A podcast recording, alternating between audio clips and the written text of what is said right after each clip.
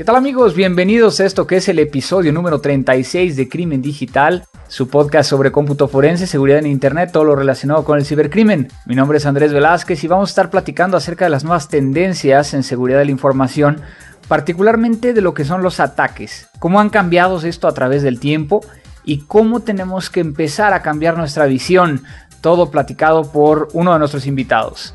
No se vayan, esto es Crimen Digital. Todos los días, millones de seres humanos nos conectamos a un sistema de información. Vivimos una realidad virtual donde convivimos, crecemos y maduramos.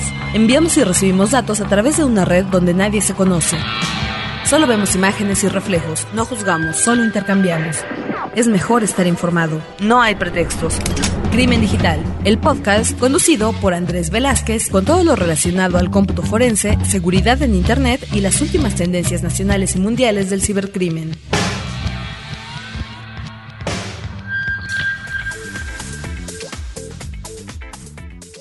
Pues amigos, estamos de vuelta aquí en Crimen Digital.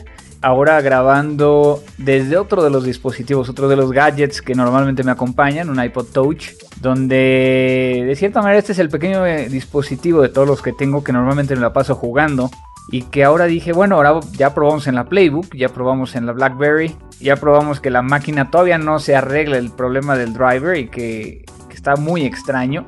Y ahora estoy vía mi iPod Touch. Entonces, a ver qué tal suena este comparado con los anteriores. Bienvenidos a este nuevo episodio. Y efectivamente, hoy vamos a estar platicando acerca de seguridad de la información, nuevos ataques, pero no sin antes agradecerle a todas estas personas que nos hacen el favor de seguirnos y, mandarnos sus comentarios. Gracias a ustedes estamos creciendo en cuestión de followers en, Twitter, nuestro Twitter arroba crimen digital, como por ejemplo Master Sarabia, que felicita por el podcast de 35. Le interesa saber cómo funcionan los skimmers, si hay alguna conferencia planeada en México.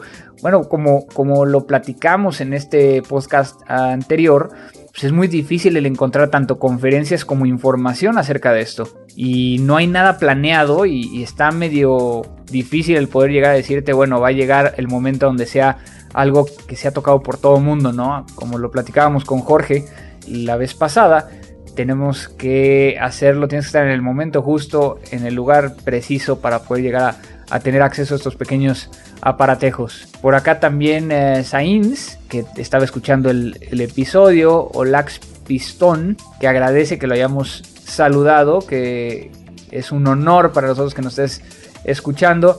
También por acá Alvarado Aquino, que también nos mandó un mensaje.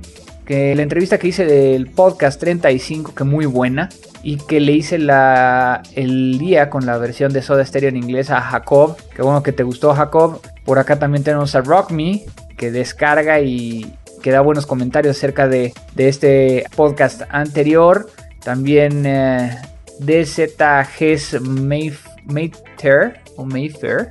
Este Coronel Tweet que también nos, nos escribió. Claudio BC 2010. También, ¿quién más por aquí? Alex Valderas, que también nos, nos recomienda. Y DTEC EQ, que también nos manda un, mensaje. Todo esto vía, vía Twitter. Muchas gracias por todos sus comentarios. Esperamos que nos sigan haciendo llegar sus tweets. Qué les gustó, qué no les gustó. Para que podamos llegar a estar revisándolo con ustedes y haciendo mejoras en este podcast. También por acá, vía la página crimendigital.com nos enviaron por medio del formulario. Por ejemplo, aquí tenemos a Eric Fuentes, que también extraña a Mario. Y sí, a veces es un buen punto, porque de alguna manera a veces se me va a mí la onda y me pongo yo a platicar y cosas muy, muy, muy, muy elevadas. Y a que a lo mejor no entiendan ustedes, pero pues no, no se sientan mal, al contrario, yo creo que es, un aliciente para que entonces puedan llegar a, a buscar aquellas cosas que no le entendieron o que me manden un mensaje que me digan, oye, yo la verdad no entendí absolutamente nada de este tema, a ver si lo puedes llegar a abordar en algún otro podcast. En este caso en particular, él se dio cuenta que, sin querer utilizaba ya algunas herramientas forenses, pero que le faltaba un poquito más de información acerca de ellas para poder llegar a darle mantenimiento preventivo y correctivo, que era lo que él hacía con esta herramienta eh, y que ahora lo ve también como, como un tema para ser forense. Ojo, aquí nada más lo que hay que tener mucho cuidado es, hay ciertas herramientas que hacen imágenes o que también se les conoce como clones, como el caso de Norton Ghost, y que muchas veces son utilizadas por, por personas que dan soporte a una computadora o que realizan mantenimientos, y que en este caso, por ejemplo, el Ghost sí hace modificaciones cuando está haciendo la imagen forense, punto número uno. Hace una modificación principalmente en el sector de arranque. El segundo punto es también que normalmente copia únicamente aquella información existente. No va a hacer una imagen forense que es desde el primer sector hasta el último sector, sino únicamente la información existente. Entonces estaríamos perdiendo la posibilidad de llegar a recuperar cualquier archivo que estuviera dentro de la máquina dentro del espacio no asignado. Obviamente hay una forma dentro del Ghost con ciertas banderas que me permiten llegar a hacer esta copia exacta, pero aún así, en las últimas versiones que nosotros estuvimos probando, me modifica por lo menos 4 bytes del sector de arranque, donde pues ya no es exactamente igual, ¿no? Entonces, acuérdense que aquí el tema de que una imagen forense es de que tiene que ser exactamente igual para que tenga la validez como tal. Entonces, muchas gracias Eric por, por tu correo. Por acá también eh, Lisbeth Sánchez, que le encanta a lo que me dedico, que, no puedo ir a Campus Party, pero que vio la presentación de cómputo forense y está buscando un tema de tesis. Y entonces, bueno, por aquí también, como ya lo he platicado en otras ocasiones, muchas veces no, no, puedo llegar a ayudarles tanto por el tema del tiempo. Sin embargo, este, eh, aquellos que me han escrito y que, que han sido, ahora sí que, que me han escrito varias veces, yo lo único que les pido es de que no me pongan a que yo les diga un, título, sino que a lo mejor me dicen, oye, yo quiero hacer una tesis acerca de esto. Y tratan de acotarlo lo más posible. Yo les voy a dar mis comentarios si sí o si no. Simplemente para que puedan llegar a tomar una decisión.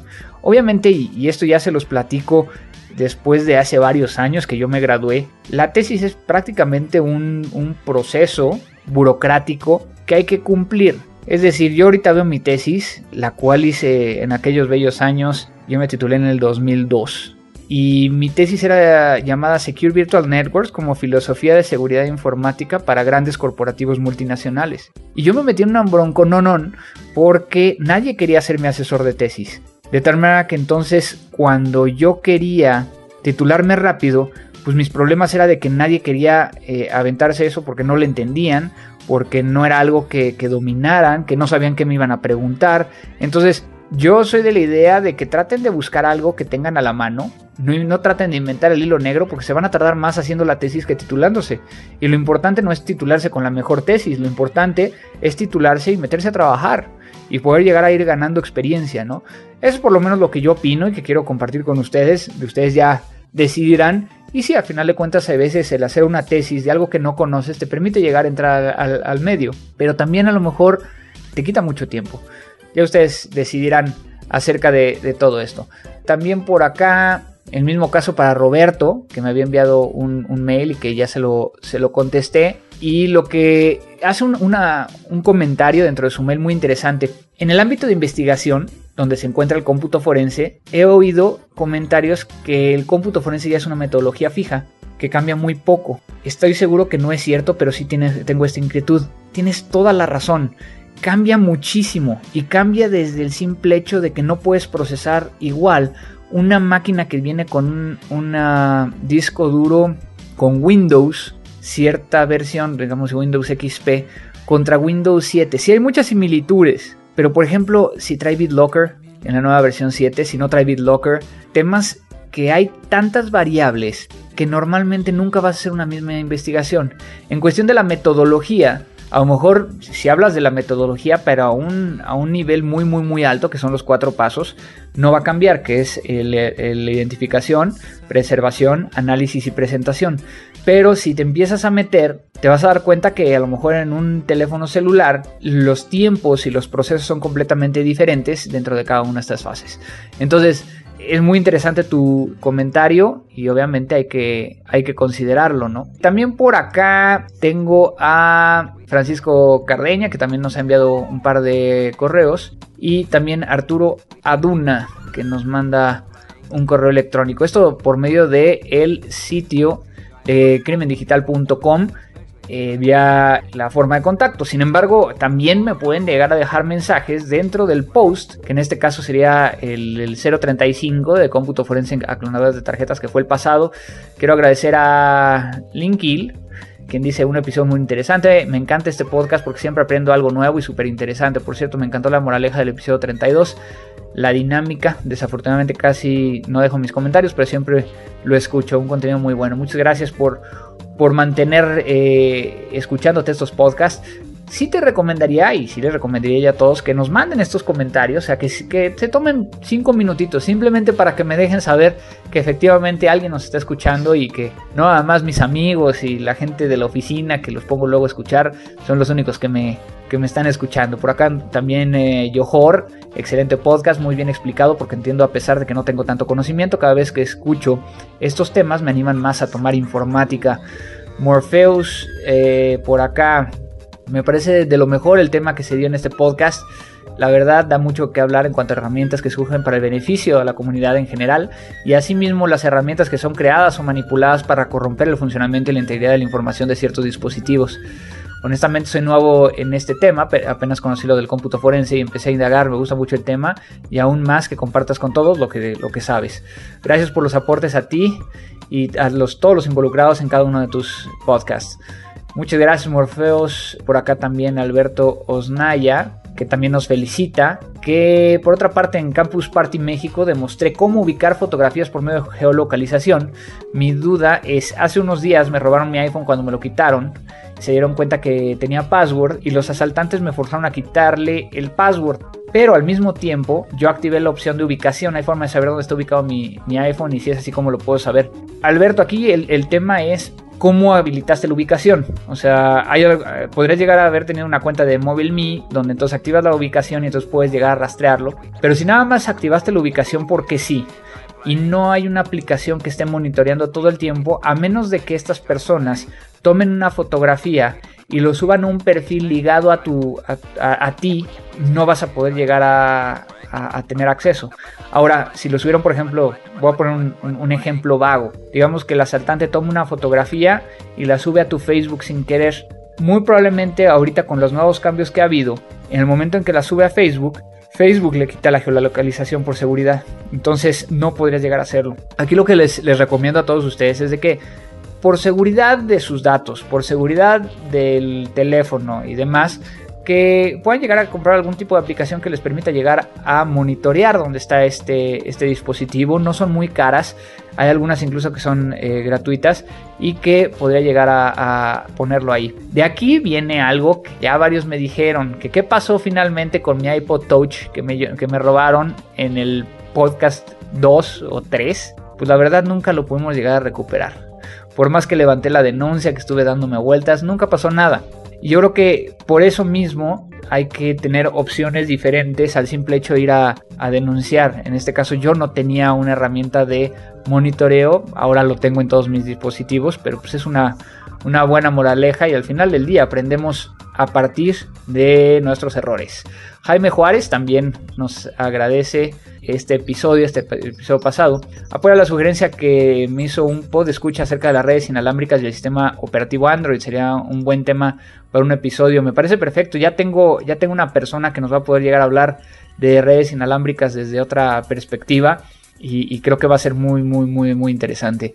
Por acá también, Oscar, excelente información. Estamos continuamente viendo tus reportajes y los nuevos de Crimen Digital. Felicitación. Auric Blanco me gustaría que tocaras el tema acerca de los gusanos Stuxnet que se detectaron en las plantas nucleares de Irán y, Fukushima, donde se dice que el hacker programaron estos gusanos y esa a su vez tiene la capacidad de modificar los valores de enfriamiento de las plantas nucleares y que por otra parte, ¿por qué el cómputo forense no ha podido dar con el paradero de Anonymous? Ok, dos temas muy interesantes. Sin embargo, no creo que haya tanta información como para dedicarle un podcast.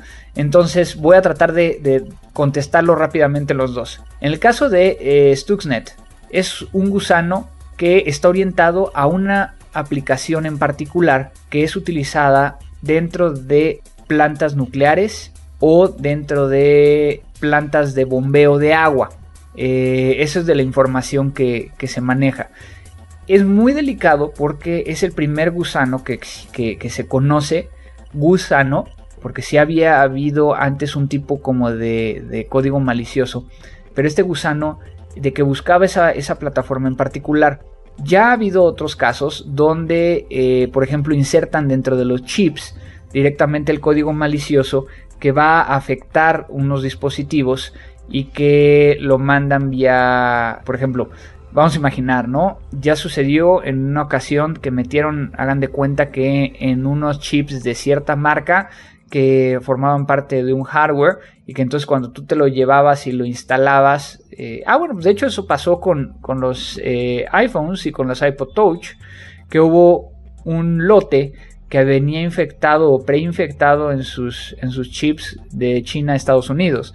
Entonces, esto podría llegar a considerarse como parte de ciberguerra siempre y cuando, en caso de Stuxnet, estuviera orientado a aquella, aquel elemento donde se ve vulnerado la infraestructura crítica de un país. Entonces, en este caso, se dice que Irán era quien lo estaba creando para mandarlo a la, una planta nuclear en Estados Unidos, sin embargo que se le salió de control y que entonces afectó a las plantas nucleares en Irán. O sea, hay todo, todo un show. Ahora, por, parte de lo de por qué el cómputo forense no ha podido dar con el paradero de Anonymous, porque no sabemos realmente qué es Anonymous. Yo creo que ese es el tema más importante. Es, una, un grupo de personas, es una comunidad, no hay una cabeza única. Muchos de ellos se conectan utilizando proxies. Hay tanta gente involucrada que pues no puedes llegar a decir que fue solo uno. Es muy complicado por cómo se están dando las, las situaciones y normalmente lo que se está capturando pues no son realmente las cabezas, ¿no? A, quienes están iniciando todo, todo este proceso. Por otro lado tengo aquí también a Ramiro, quien nos felicita por la realización de este podcast y bueno, que ya ha estado dándole seguimiento a, todo este, este, tema, que le gusta mucho el tema de data recovery hacking ético. También por acá DHG's eh, Mary Fair, que también nos había enviado el, tweet. En muy buen podcast, tengo sentimientos encontrados al saber que de, los delincuentes están dejando este tipo de prácticas porque eso tal vez significa que están a la par del avance tecnológico y están refinando sus mañas. Sí, también, también se da. Y también por acá Norberto González dijo, buen podcast en cuanto a si es técnico o no, creo que ha quedado en la superficie. Eh, suficiente para tener muy buena orientación cuando empiezas, pero tampoco tiene mucho de dónde sacar. En relación a mi consulta sobre WLM, que me mandó vía correo electrónico, te apelé el correo un poco más eh, esquematizado, a ver si podemos llegar a, algo. Por cierto, no encuentro la herramienta esa que me ha recomendado, IEF. Le contesté directamente sobre el portal, donde le puse Internet Evidence Finder para que puedan llegar a encontrarlo. Este, está muy interesante esa herramienta. Pero bueno, eso fue todo por el tema de saludos, comentarios y demás. El día de hoy vamos a tener eh, otra entrevista. Así es que no se vayan. Esto es Crimen Digital. Lo nuevo. Pues amigos, el día de hoy, después de una muy buena comidita y estamos aquí en la sobremesa y por eso es de que a lo mejor van a escuchar aquí que pasan los meseros y que se escuche el clink clink de los vinos. Estoy aquí eh, hoy con un gran amigo a quien conocí primero como alumno, que también está certificado como GCFA, GAC Certified Forensic Analyst, con Carlos Ayala. Y quien agradezco porque además de la excelente plática que hemos tenido ahorita, y de, y de la buena comida que nos echamos, unos taquitos light, así lo vamos a poner, unos taquitos light para que no, no sepan que realmente que comimos, porque sí estuvo medio, medio grotesco. Y hoy vamos a platicar desde una perspectiva completamente diferente. Pero antes de entrar a eso, y agradecerte, Carlos, ¿qué haces? ¿Cuál es tu trayectoria? Para que la gente sepa, digo, con quién estamos hablando el día de hoy aquí en esta plática de amigos, como muchos de los otros que hacemos aquí en Crimen Digital. Bueno, pues gracias Andrés, mi nombre es Carlos Ayala, yo trabajo actualmente para Tipping Point, HP, básicamente, toda la parte de prevención, sistema de prevención, seguridad en redes, tengo una experiencia de unos ocho años en seguridad, ¿no? Trabajé en, industria financiera, básicamente, Citigroup, ¿no? Profutura GNP, y hasta que acabé del lado del fabricante, y ya llevamos acá unos ocho añitos, ¿no? En esto de la seguridad. Y ahorita, ahorita tu posición aquí en, en HP, en, Tipping Point, que es la parte que nos interesa de alguna manera, ¿no? Y que me interesaba platicar contigo es de, todo lo que tiene que ver con, con incidentes, ¿no? ¿Qué es lo que está pasando allá afuera? Pero platícanos un poquito qué, qué, es lo que haces diariamente ahí en, en Tipping Point. Bueno, básicamente hacemos diseños, análisis, implantación. De infraestructuras tecnológicas enfocadas en seguridad, en prevención tenemos diferentes servicios en los cuales nos enfocamos sobre todo en minimizar el riesgo con base en minimizar vulnerabilidades, proteger vulnerabilidades de múltiples servicios y lo que hacemos es eso, proteger, proteger perímetros, data center, en general servicios, ¿no? Cualquier tipo de ellos. Pero, por ejemplo, no vamos a hacer comerciales, ¿no? O sea, la idea que aquí es, es platicar más allá con Carlos, ¿no? Muy bien. Entonces, este, estamos platicando hace, hace unos minutos acerca de, de, lo último que te has enfrentado, ¿no? Estos, estas nuevas amenazas. ¿Cómo, cómo, ¿Cómo estamos viendo desde el punto de vista perimetral estas amenazas que vienen no nada más de, de, de un país, sino también de, de un perfil y yo quería iniciar precisamente con esa, con esa pregunta. ¿Tú crees que podamos llegar hoy por hoy a definir un perfil de un atacante que quiere llegar a robar información o generar un daño a una página? Bueno, realmente sí es posible, requiere tiempo, requiere ciertos procesos, monitoreo permanente, preventivo y la realidad es que para poder generar y obtener un modus operandi de cualquier tipo de cibercriminales, hay que seguir este tipo de técnicas, ¿no? Enfocadas en prevención, monitoreo constante y la historia nos va, nos va marcando que cada año se van generando diferentes tipos de amenazas, pero que a lo mejor pueden venir y puede perfilarse y dar atribución a ciertos países y cierto tipo de individuos. Realmente lo vemos frecuentemente, diferentes tipos de amenazas, diferentes tipos de vectores de ataque, y es, y es algo que hoy en día en todo lo que tiene que ver con cibercrimen es uno de los elementos fundamentales, ¿no? Independientemente de la sofisticación de la amenaza, la atribución, el modus operandi, que es lo que te puede llevar a relacionar y decir si algo, algo es un ciber, es cibercrimen o no, si tiene que ver con algo que está financiado por el Estado o por el crimen organizado. ¿no? Y, y es muy interesante lo que platicas porque muchas veces cuando, cuando pensamos hablar de de estos incidentes, de estos ataques. Muchas veces pensamos, ah, es un bot, ¿no? ¿Por qué? Porque viene primero este, el escaneo de puertos, después, o sea, que tratan de saber qué sistema operativo hay, o sea, ya sabemos cuáles son esos pasos.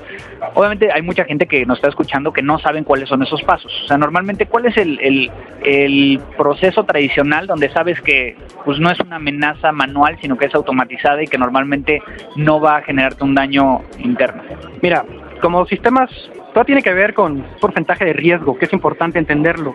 Realmente las técnicas y, y, sofisticación de amenazas que vamos viendo han ido cambiando. Es por eso que también tenemos que cambiar los paradigmas de cómo combatimos de manera defensiva.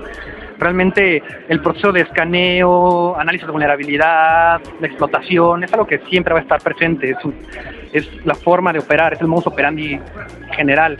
Pero amenazas sofisticadas, persistentes, que estamos viendo hoy en día, pues realmente nos dictan que tenemos que pensar de manera diferente, ¿no? Sea, todas las redes, todas las estructuras, todos los entornos tecnológicos, pues tienen historia. A nosotros nos pasa que cuando llegamos a algún ambiente, por lo regular, siempre pensamos que pues no está pasando nada, no encontramos nada, no tenemos nada. Y una forma muy importante de acercar de entrada y poder digamos, tener perspectiva o empezar a, encontrar indicadores de compromiso es, pues fácilmente monitoreando todo este tipo de diferentes paths de comunicación que hay, ¿no? Exterior, interior, y de esta manera poder empezar a perfilar y entender qué es lo que está pasando. Antes de poder ver qué está pasando, qué está sucediendo, pues lo importante es, algo muy importante es la observación. A veces queremos llegar a hacer, desconectar una computadora, aplicar un parche, hacer algún tipo de acción correctiva, que a veces nos llega a complicar todavía más básicamente yo lo que te puedo decir es que algo importante es la observación, a partir de ahí poder empezar a, identificar cuáles son los diferentes canales de comunicación que estamos encontrando, que son realmente hoy en día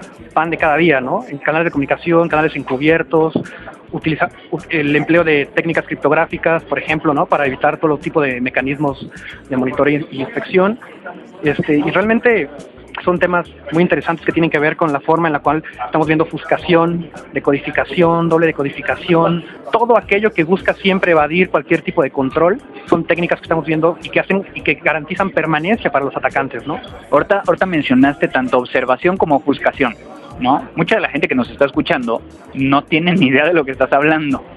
Entonces, ¿qué, ¿cómo les podrías llegar a explicar un poco esto? O sea, en palabras un poquito más coloquiales, como una persona que se dedica a, a, crear y a diseñar ¿no? la, la, seguridad de esta red, ¿qué es lo que a lo cual estás protegiendo? Lo que es esta parte de ofuscación y qué es esta parte de observación. Bueno, realmente ofuscación y codificación tiene que ver mucho con la forma de representar. Por ejemplo, en JavaScript, ¿no? Uno puede representar más allá de caracteres ASCII de múltiples maneras, Unicode, hexadecimal, octal. Entonces, básicamente una forma de intercambiar comunicación dices lo mismo pero de diferente manera. Entonces, cuando tú estás utilizando técnicas basadas en, exclusivamente en firmas, ¿no? En las cuales haces empate de caracteres, ¿qué pasa cuando pues un atacante se da cuenta de esto porque los atacantes saben que tienes mecanismos de control, saben que tienes estándares, sabes que tienes normativas y no les importa ni les interesa, realmente cuentan con ello. Entonces, una técnica de, técnica de consiste en, pues simplemente decir o comunicarte de alguna manera utilizando otro tipo de, lenguaje, ¿no? La cual sabes perfectamente bien que a lo mejor no está contemplado o no está contemplado por los administradores o por la gente que está monitoreando permanentemente. O por los equipos, ¿no? O sea, equipos, claro está, o por los equipos, no están contando con ello. Entonces simplemente es, estableces un canal de comunicación, cliente-servidor, y utilizas otra forma, una forma diferente de comunicación que tanto que el servidor lo va a entender de la misma manera, pero los mecanismos de control a lo mejor no. Aquí lo que lo que Carlos nos está explicando es, por ejemplo, cuando instalas un detector de intrusos, pues el detector de intrusos está buscando que diga, no sé, HTTP dos puntos diagonal y algo en particular. Si eso que estás eh, está buscando que lo considera un ataque, tú lo cambias a que sea a lo mejor en hexadecimal, si no es un IDS que te puede llegar a interpretar ambas situaciones, pues el atacante va a lograr lo que quiere llegar a hacer, ¿no? Ahora, hablamos mucho hoy en día de algo que es llamado el Zero Day, ¿no? O el Zero Day. ¿Qué es el Zero Day y por qué no tiene que preocupar? Bueno, los ataques de los ataques de día cero básicamente tienen que ver con todas aquellas vulnerabilidades que son encontradas por un atacante para las cuales un fabricante no tiene un parche, no tiene protección propiamente, ¿no? Entonces, es preocupante porque digamos que es como que es la panacea en seguridad, porque si no tienes un parche para proteger esa vulnerabilidad, difícilmente vas a poder proteger.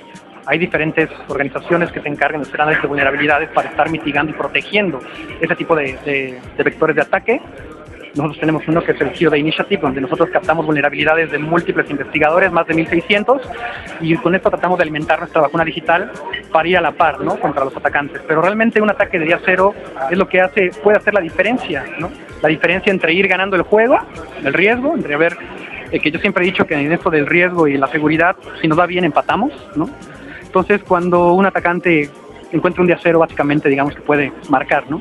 irse adelante en el marcador pero para eso hay otro tipo de mecanismos que podemos utilizar para seguir la batalla. A ver, explícame más eso de que tenemos que empatar, que es muy interesante.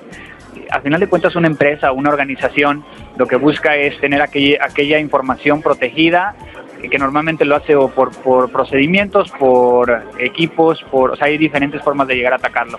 Lo que se busca en seguridad siempre es minimizar el riesgo a, lo mínimo de que esto se pueda llegar a ver vulnerado. Entonces, ¿cómo está ese tema de empatar? Sí, mira, básicamente si lo traducimos en una ecuación, ¿qué es el riesgo? El riesgo es igual a vulnerabilidad por amenaza por el valor de los activos que estamos protegiendo, ¿no? Y la historia nos ha demostrado toda la vida que todo el talento de los atacantes, de los adversarios o de los researchers, ¿no? Los que están de este lado, pues no lo vamos a poder mitigar, no lo vamos a poder erradicar, lo vamos a mitigar de la mejor manera posible. Y todas las técnicas y soluciones y paradigmas que estamos hoy en día se enfocan mucho en lo que tiene que ver con la amenaza per se. Pensar como piensa el atacante, ya me atacó, bueno, ya, ya vi cómo me atacó, ahora hay que protegerme. Entonces, eso está probado que no funciona y sigue sin funcionar, ¿no?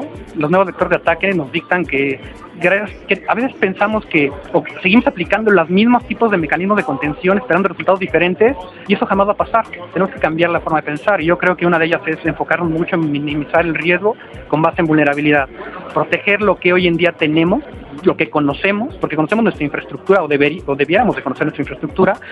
Y es cierto, eso no nos va a garantizar que no vayamos a tener ningún tipo de riesgo, pero sí nos va a llevar a minimizar el riesgo de una manera importante. Y de ahí en fuera, y de ahí en fuera, pues enfocar a que si un atacante o un adversario nos va a comprometer o van a dar acceso a información, pues sea buscando y orillándolo a que saque o del mejor talento que puede ser un ataque de acero, porque si estamos protegiendo toda nuestra infraestructura de una manera adecuada, si estamos siguiendo políticas de administración de parches y vulnerabilidades que por lo regular no seguimos, es una realidad, si utilizamos controles inherentes a los servicios, a los sistemas y controles compensatorios, pues nos va a bastante, ¿no? Y eso realmente podemos hablar que podemos reducir un 97, 95% de todos los atacantes básicos, medianos, incluso talentosos. Y nos enfocamos en monitorear, nos enfocamos en prevenir a ese 5%, 3% de atacantes muy sofisticados que siempre tienen la onza o el as bajo la manga y que pueden ganar acceso o comprometer la infraestructura. Entonces, por eso siempre digo que si empatamos nos va bien. Si seguimos unas buenas políticas, si seguimos procedimientos, si hacemos todo lo necesario para minimizar el riesgo con base en vulnerabilidad más que con base en la amenaza, podemos tener grandes posibilidades de empatar el juego, que es simplemente que no nos comprometan, ¿no? A eso voy. Y ahorita, por ejemplo, con lo que está pasando en América Latina, Anonymous, grupos gubernamentales, grupos extremistas, Lulsec y demás, ¿quién va ganando? Pues yo creo que siempre los, resultados están ahí a la vista, han comprometido lo que han querido básicamente, y este juego de la seguridad pues es eso, apasionante porque hay que minimizar el riesgo de la mejor manera posible. Entre más hagas, entre más te enfoques, entre más conozcas tu infraestructura, pues si no te conoces, si no conoces tu infraestructura y no conoces los al, atacante, pero sí es muy difícil que pueda uno contrarrestarlos, ¿no? Este es un juego asimétrico 100%. Es asimétrico ¿por qué? Porque del atacante sabemos muy poco, pero el atacante sabe mucho de nosotros si lo piensas de esa manera, ¿cuánto sabemos de un atacante? ¿Cuánto tiempo nos lleva en perfilar un atacante? ¿Cuánto tiempo nos lleva en detectar la atribución, el modus operandi, entender la sofisticación de la amenaza? El tiempo que pasa entre un compromiso y el tiempo en que lo damos cuenta, podemos llamarlo como un dwell time, a veces es enorme, llega a llegan a ser meses, incluso años. Entonces realmente algo está mal y el paradigma de protección tiene que cambiar. ¿no? Y, yendo hacia eso, entonces, ¿qué está mal en Latinoamérica? Digo, a final de cuentas, tú trabajas en una marca, pero supongo que también tienes tus propios pensamientos con respecto a esto y el, y el medio, ¿no? ¿Qué pasa en América Latina que no estamos llegando a lo que estamos viendo en otros países? Yo creo que es en general, es problema cultural, es problema de que hoy en día seguimos en el 2000 10 llegando a buscar vender seguridad y muchas veces nos preguntan que para qué, si no hay problemas, si todo está bien, si nada pasa. Estamos en el 2011. 2011, perdón, es cierto. El problema es que ni siquiera ¿no? nos damos cuenta de, no es, no es todo aquello que no, no, es todo aquello lo que estamos viendo, es todo, todo aquello que estamos dejando de ver. Muchas veces, como te comento, toda la infraestructura tiene memoria, tiene años atrás. Muchas veces hay infraestructuras que están comprometidas. Llegamos, posicionamos y empezamos a analizar y nos damos cuenta que llevan años ahí, ¿no? que llevan años exfiltrando información de las organizaciones, llevan años con acceso a información crítica y confidencial que asumían que eso no estaba pasando. Es un problema cultural realmente, un problema de conocimiento, es un problema de que todos queremos matar a fierrazos a veces, ¿no? No seguimos no nos adecuamos a, buenas prácticas. Es muy complicado, yo lo sé, es complicado, pero el precio de estar expuestos a este tipo de amenazas es todavía mayor, ¿no? pero es, complicado.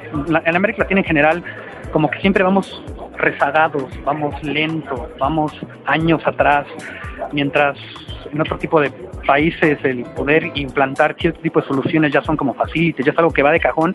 Aquí todavía no tiene que ir a hacer labor de convencer del por qué requiere ese tipo de protección, ¿no? Seguimos basando nuestra protección en antivirus, en firewalls, que no son soluciones que sean malas o buenas, sino simplemente tienen su funcionalidad, pero han sido rebasadas han sido rebasadas por múltiples factores, ¿no? Uno de ellos es como te comento, porque se enfocan en la amenaza, no en la vulnerabilidad per se, no hacen análisis de inspección a profundidad, que es lo que se requiere para poder identificar patrones, patrones de tráfico importantes, que no solamente vienen en los encabezados, que vienen en el payload, sofisticación, toda la parte de ofuscación que estamos viendo, va mucho más allá, ¿no? ¿Qué es lo más, qué es lo más cañón que has visto ahorita en, en estos últimos años de ataque? ¿Qué ha sido algo que, que hayas tenido la oportunidad no solo de ver en, y detectado por alguno de los equipos, sino que te diste a la tarea de, a ver, esto no está nada bien, entonces le voy a meter mano. ¿Qué, ¿Qué, fue lo que más te llamó la atención? Pues hemos tenido la oportunidad de llegar a diferentes organizaciones, tratar de hacer aseguramiento perimetral, un centro de datos, y darte cuenta que pueden llegar a tener hasta el 30, 40% de sus nodos comprometidos y juraban y perjuraban que no había ningún problema, tenían soluciones que estaban protegiendo, tenían antivirus, hits, tenían firewalls, firewalls de web application, ¿no? y asumían que eso era imposible. Entonces, obtener una radiografía de la red con soluciones que hacen en profundidad, monitorear, sacar una correlación, un análisis de todos los vectores de ataque que están y poder relacionar, poder sacar un, ¿no? un time frame de, oye, llevas años comprometido y ni siquiera lo sabías. Es, digo, es trabajo para nosotros y nos encanta, pero es algo que pasa frecuentemente y es lo triste, o sea, que no es algo que sea lo platicas y es algo cotidiano, no es algo que digas, lo vi ayer, lo vi anteayer, lo veo siempre, siempre lo vemos, pasa frecuentemente y es algo que nos debería de preocupar a todos, ¿no? Incluso en organizaciones que financieras donde ponemos nuestro dinero, ¿no? Entonces, no es algo que nos lleva a sorprender, no es que sea algo mágico, ¿no? Es algo que pasa frecuentemente, todo el tiempo. Eso es lo triste, ¿no? Y a veces parece que estamos ciegos, tenemos una miopía tremenda a darnos cuenta de la problemática y simplemente reaccionamos cuando prácticamente ya no se puede hacer mucho o muy poco, ¿no?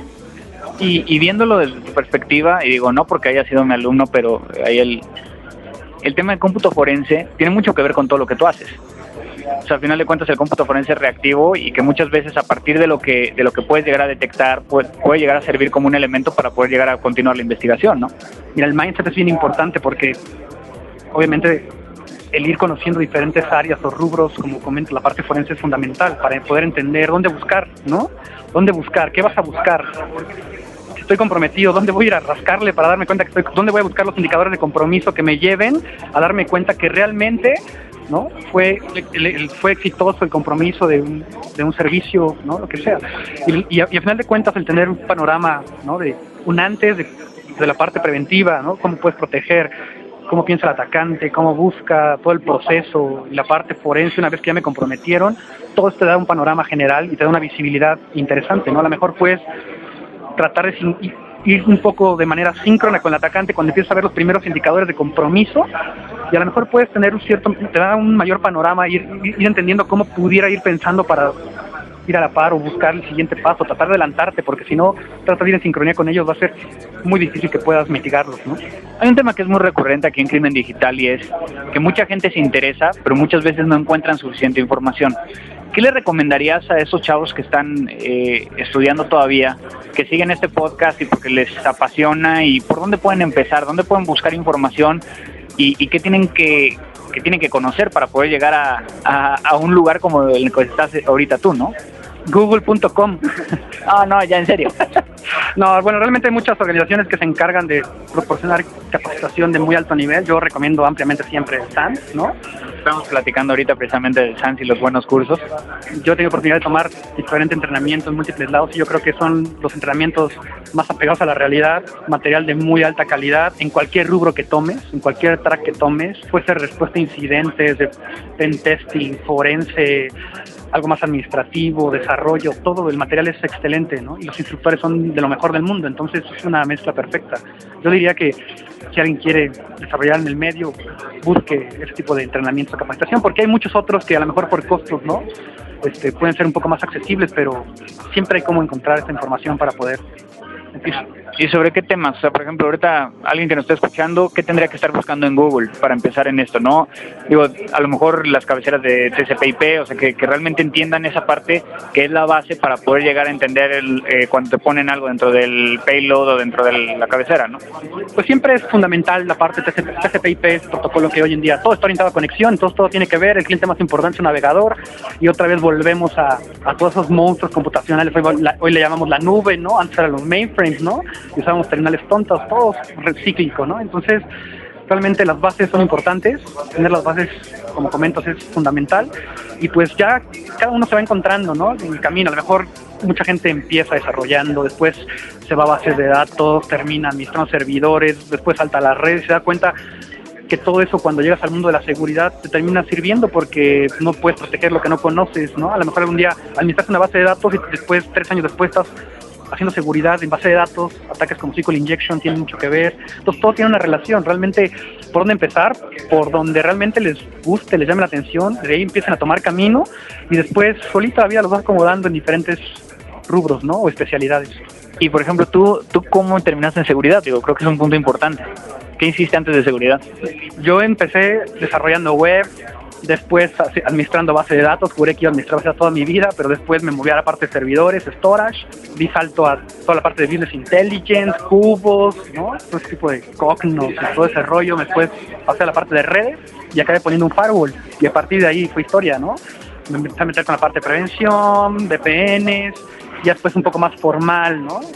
Entrenamientos, diplomados, y con base en experiencia pues vas ganando, te vas metiendo, te vas desarrollando hasta que terminas en esto, ¿no? Rápidamente, ¿qué es lo que más te gusta de la seguridad informática? Pues que es impredecible y que tienes que ir siempre a tratar de ir a la par, ¿no? Es como, son, somos como los médicos, cada tres años tienes que estar entrenando porque si no te quedaste atrás, es, esto es apasionante, es simplemente es impredecible completamente y, y, es como, a mí me gusta mucho de, defender porque también es muy divertido. Combatir, yo siempre lo digo, combatir no solamente el atacante que está afuera, sino estás dentro y nuestra función es hacer, darles un dolor de cabeza a ellos, ¿no? Que les cueste mucho trabajo antes de que puedan llegar a, o para poder tratar de mitigar o acabar con su objetivo, ¿no? ¿Y qué no te gusta de la seguridad? ¿Qué no me gusta? La parte administrativa me cuesta bastante, ¿no? El estar hablando de políticas, estándares y procedimientos siempre me ha parecido bastante, bastante tedioso, me queda claro que es parte fundamental pero todo ese proceso a mí me duele bastante, ¿no? Y lo he vivido, me ha tocado implementar, ¿no? Políticas, estándares, procedimientos, la parte de concientizar al usuario, a veces me han criticado mucho porque lo he dicho, que el usuario no tiene solución, no hay cómo, no hay cómo. Es importante hacer el awareness, sí, porque lo tienes que hacer, pero no hay cómo. Mejor pensemos que y no contemos con él y tratemos de hacer un tipo de modelo de con base en falla segura, en contar que el atacante, el usuario siempre le va a dar clic a la liga y a partir de ahí pensar para diseñar, ¿no? No al revés, no pensar en que vamos a contar con él y eso nunca va a pasar. Entonces, la verdad es que es la parte más dolorosa, ¿no? Qué interesante el, ese tema, ¿no? ¿no? No asumir que el, que el usuario nos va a ayudar. No, contar con él, no existe. Él va a ser, velo como una parte de como si fuera, tu un atacante, porque al final de cuentas el atacante está buscando y, ¿no? cautivos a estos usuarios para que le den clic a la liga, comprometerse, ganar acceso, filtrar y demás. Entonces hay que contar que él va a ser siempre eso y va a formar parte de para tener al menos otro tipo de paradigma y poder combatir de mejor manera y no asumir que porque les damos una plática cada mes de dos horas de cómo funciona cierta cosa u otra cosa y, y pensar que ellos lo van a hacer, no tienen por qué. Muchas veces, la verdad no tienen por qué, no es su especialidad. Muchos, para ser honestos, ni les importa, ¿no? Entonces, yo siempre he dicho eso, ¿no? Y a veces te digo que me han criticado bastante, pero no contemos con ellos. ¿Qué tan importante es leer en esta área? O sea, leer obviamente no cualquier cosa, ¿no? Pero documentos, este, libros y que estés todo el tiempo eh, empapándote de estas nuevas tecnologías. Es básico, hay que leer todo, hay que leer todo lo que puedas ver en Twitter, encuentra información bien importante, ¿no? En portales de seguridad, libros, siempre, uno siempre, tú sabes perfectamente que te la pasas leyendo todo el tiempo, a veces relacionado a tu área, a veces que no tiene nada que ver con tu área, pero sí con seguridad y que eso te da otro tipo de panorama o visibilidad o visión es algo que hay que hacerlo frecuentemente, ¿no? O sea, básicamente, yo no dudo que diario leas, yo lo hago prácticamente diario también, un artículo, alguna noticia, algún tema de interés, algo que simplemente dices, no tengo ni idea qué está pasando, voy a ver, tengo que documentarme, ¿no? Porque sabes o te vas enfocando en una especialidad, pero hay muchas otras cosas que las pones someramente, pero no con el detalle que a veces requieres para solucionar un problema. Entonces, es un proceso, todo el tiempo estás leyendo, ¿no? Carlos, quiero agradecerte mucho tu tiempo. espero que a todo el mundo que esté escuchando este podcast les haya gustado esta, esta, charla, más que una entrevista. No sé si quieres agregar algo más. Qué buena comida, ¿no? Exactamente. Muchas gracias, Andrés. No, al contrario, gracias a ti y pues vamos a seguir aquí en Crimen Digital. Música.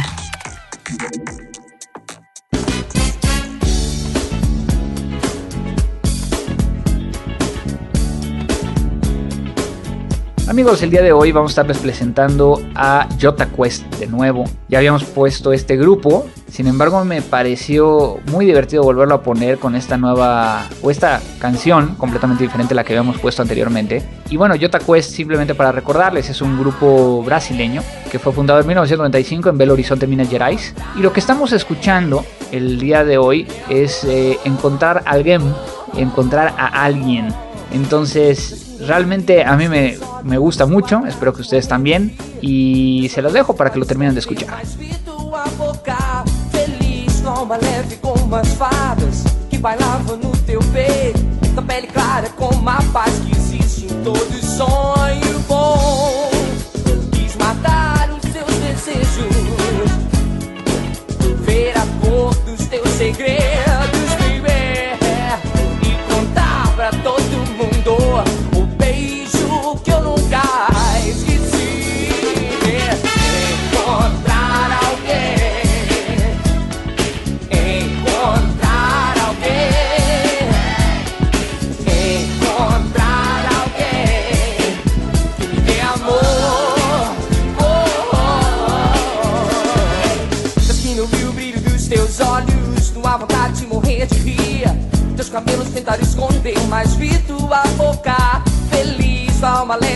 Leve como as fadas que bailava no teu peito, da pele clara como a paz que existe em todo sonho bom.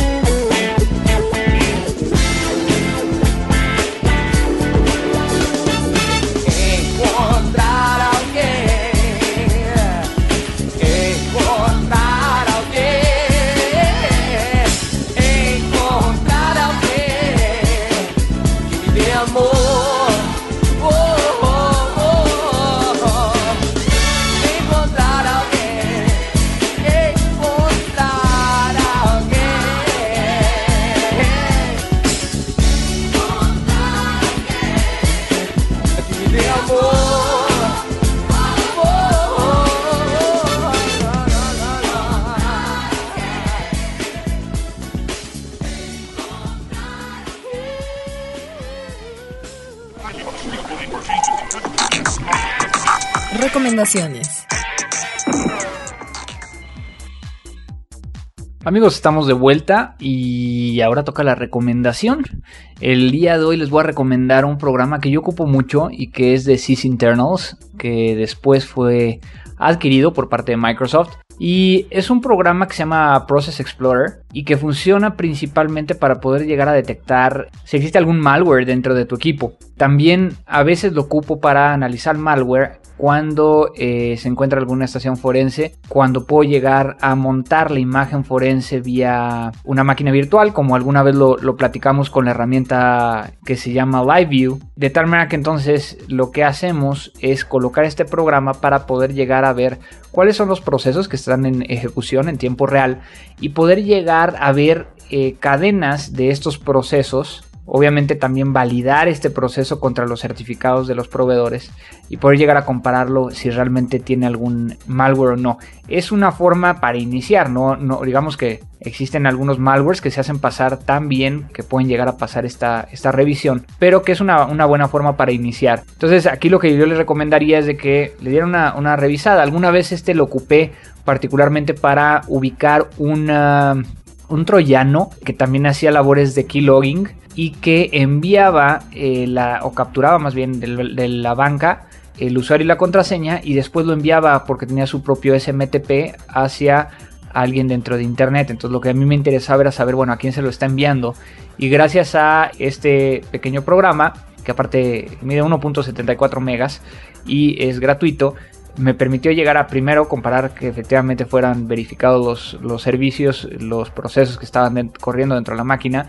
Encontré uno que no, que se me hacía muy extraño y después ahí viene dentro de las propiedades una de las pestañas que dice eh, strings, donde pude llegar a ver qué estaba en memoria y qué estaba dentro del ejecutable para poder llegar a encontrar aquellas direcciones a las cuales estaba enviando este correo. Entonces es muy bueno el Process Explorer, es una opción que ustedes pueden llegar a, descargar y lo voy a dejar aquí en el post para que lo puedan eh, llegar a ver la dirección. Pero bueno, todo se acaba y en este caso terminamos este episodio número 36, no sin antes agradecer a Frecuencia Cero por ayudarnos a, realizar este podcast, a Abel Cobos en los controles, en la edición, producción y demás. Muchísimas gracias Abel por todo tu apoyo. Y yo creo que con esto hemos terminado por el día de hoy. Espero les haya gustado. Recuerden contactarnos a contacto arroba crimendigital.com arroba crimendigital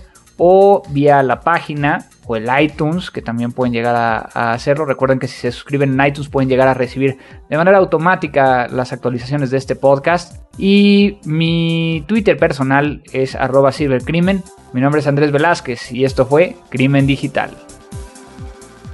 Crimen Digital, el podcast conducido por Andrés Velázquez con todo lo relacionado al cómputo forense, seguridad en Internet y las últimas tendencias nacionales y mundiales del cibercrimen.